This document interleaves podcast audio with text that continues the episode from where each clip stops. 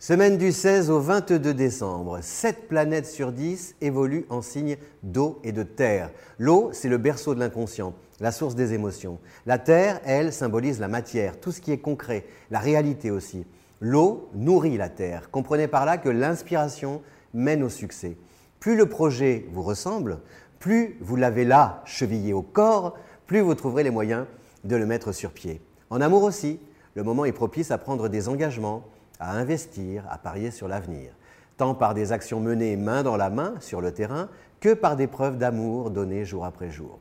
En Sagittaire, signe de feu, le duo Soleil-Mercure facilite les rencontres dans le cadre de déplacements le plus souvent, en multipliant les occasions de développer ensemble toutes sortes d'activités.